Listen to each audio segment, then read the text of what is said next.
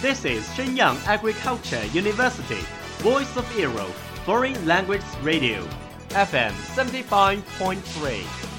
这里是沈阳农业大学时代之声外文广播，调频七十五点三兆赫。 Travel around the Western world, get through your English channels, broaden your horizon. Welcome to E. VOE. 引领资讯潮流，掌控校园高度，用我们的精彩唤醒你的耳朵，收听最流行 V O E，愿你听。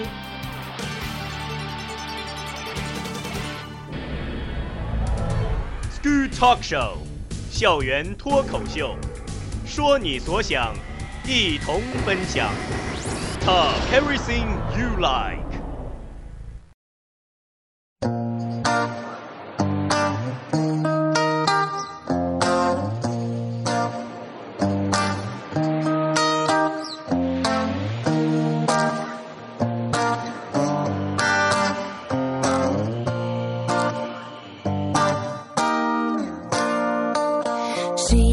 Hangs out every day near by the beach, having a honeycomb, falling asleep. She looks so sexy when she's walking the sand. Nobody ever put a ring on her hand. Hello, my dear audience. Welcome to School Talk Show. I'm Leona. Hello everyone, I'm Value. Leo, how did you spend your day on Women's Day several days ago? Mm, watching my movies with my popcorn and other snacks.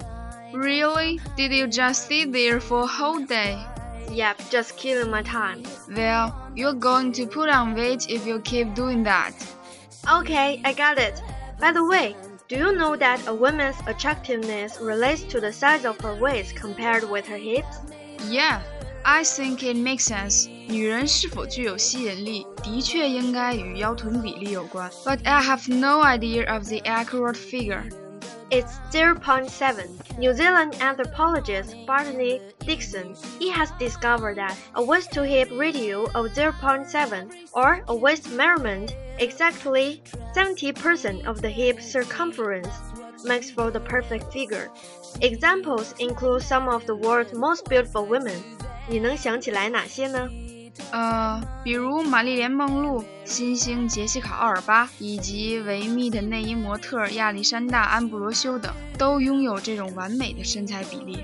Have you got the idea of when will a woman be most beautiful? Women at peak appeal at 31. Women are most attractive at the age of 31, according to British survey. While the average British women of 31 may be married with a child, the survey noted they are at a prime age because they have youthful beauty but also more confidence and a better sense of style than fresh-faced teenagers. All in all, 自信是女人是否有魅力的关键，高于外在美。 Right, which Chinese also believes in, is what inside you that makes you charming.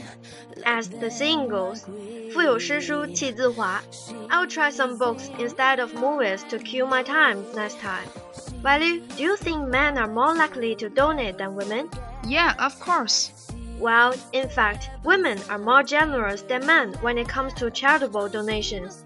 A study suggests, in all income groups, women are more likely to give, and in four of five groups, they give more than men do, sometimes twice as much. According to the study by the Women's Philanthropy Institute at Indiana University Center on Philanthropy in the US. Women have just been socialized as the caregivers in their families to be more empathetic and altruistic. I think this is being manifested in giving to charity. 所以说，女人是感性动物，男人是理性动物啊。 So you agree men are smarter than women? Not exactly. We're just good at different things. For example, women are better at multitasking.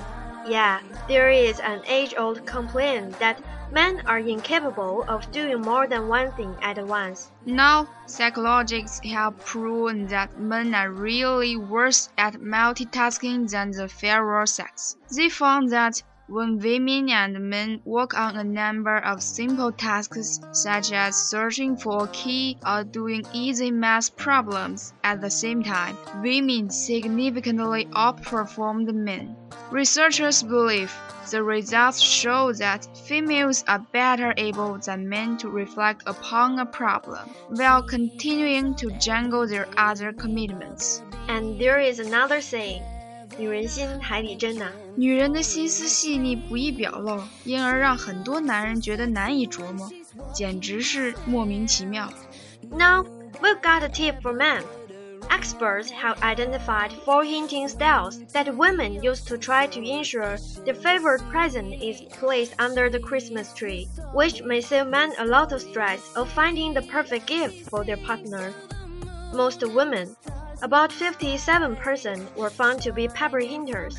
言语暗示 who pepper conversation with mentions of preferred gifts, or present pointers who point out presents while shopping.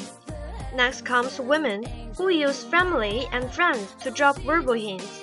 Other women accidentally leave Christmas lists lying around. The problem is men are obviously to the signals. Four out of five miss the hints. Yes, you got the point. Do you have tips for men? Uh, by all means, hairy tests affects virility. Well, it's true. I prefer the hairless ones.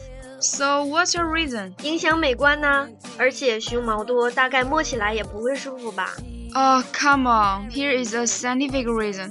Men with hairy chests are less attractive to young women. A study at Turku University of Finland has found hairy men are more likely to have higher levels of the female hormone estrogen, which makes them more reliable. But in theory, it could reduce their female partner's chances of being pregnant. But postmenopausal women prefer their men hairy. Wow, I've never heard of this before. To be honest, we Chinese really don't need to consider this. I'm with you. Another tip: male modesty is not appreciated. A research published in the journal Psychology of Men and Masculinity 男性与男性心理学 shows that modest males are less liked by women than dominant males. Modesty is viewed as a sign of weakness, a low status character trait for males that could affect their employability or earnings potential. Modesty in women, however, was not viewed negatively. 所以说现在是霸道总裁比较受欢迎吗？ Hmm. So, what kind of type do you think can be more attractive? 呃、o l d e r men are more attractive。女人都有点老男人情节。 Older men stay attractive to women for at least a decade longer than they used to, a study has shown. A greater emphasis on dressing well and keeping fit has dramatically improved the physical attractiveness of older men. According to the findings, the trend towards women uh, marrying and having children later in life has also extended the pyramid for which a bachelor is considered eligible. Many women reported finding the greater financial security of older men reserving because it represents a better life for their children. And a rich old man is good enough for me. Come on, Leo. Money worship is not good. Okay, I'm just kidding. And it's all for today's show. See you next time. Bye bye. Bye. 如果你喜欢我们的节目，您可以同时在荔枝 FM、iTunes Store Podcast 同时搜索 VOE 外文广播电台，为您呈现精彩往期节目。我们下期再见。 We are, we are not your ordinary family, but we can all agree that we are close as close can be. So it don't matter what it looks like, we look perfect to me. We got every kind of love, I feel so lucky indeed. They can keep on talking, it don't matter to me.